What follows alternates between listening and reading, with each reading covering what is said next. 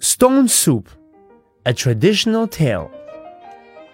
Once upon a time, there was a man who liked to play tricks. One day, the man came to a town. On his cart, he had a big pot of water. In his pocket, he had a small round stone. The man said to the people, Stone soup! Stone soup for sale! The people laughed and said, You can make soup from stones? I can, said the man.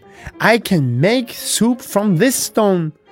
The people came to see him make stone soup. First, I heat up a pot of water, said the man. Then I put in this small round stone. After a while, the man tasted the soup. Mmm, it tastes good, he said. If I had some onions, it would taste better. Here are some onions, said an old woman. The man put the onions in the soup. After a while, he tasted the soup again. Mmm, it tastes as good, he said. If I had some carrots, it would taste better. Here are some carrots, said a young man. The man put the carrots in the soup.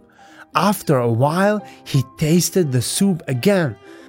Mmm, it tastes very good, he said. If I had some potatoes, it would taste better. Here are some potatoes, said some children. The man put the potatoes in the soup. After a while, he tasted the soup again. Mmm, delicious, he said. Can we taste the soup now? asked the people. Oh, yes, said the man. The people tasted the soup. Mmm, they said, this stone soup is delicious.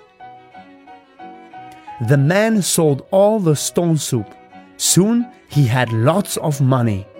Then he took the stone out of the pot and put it back into his pocket. He got into his cart.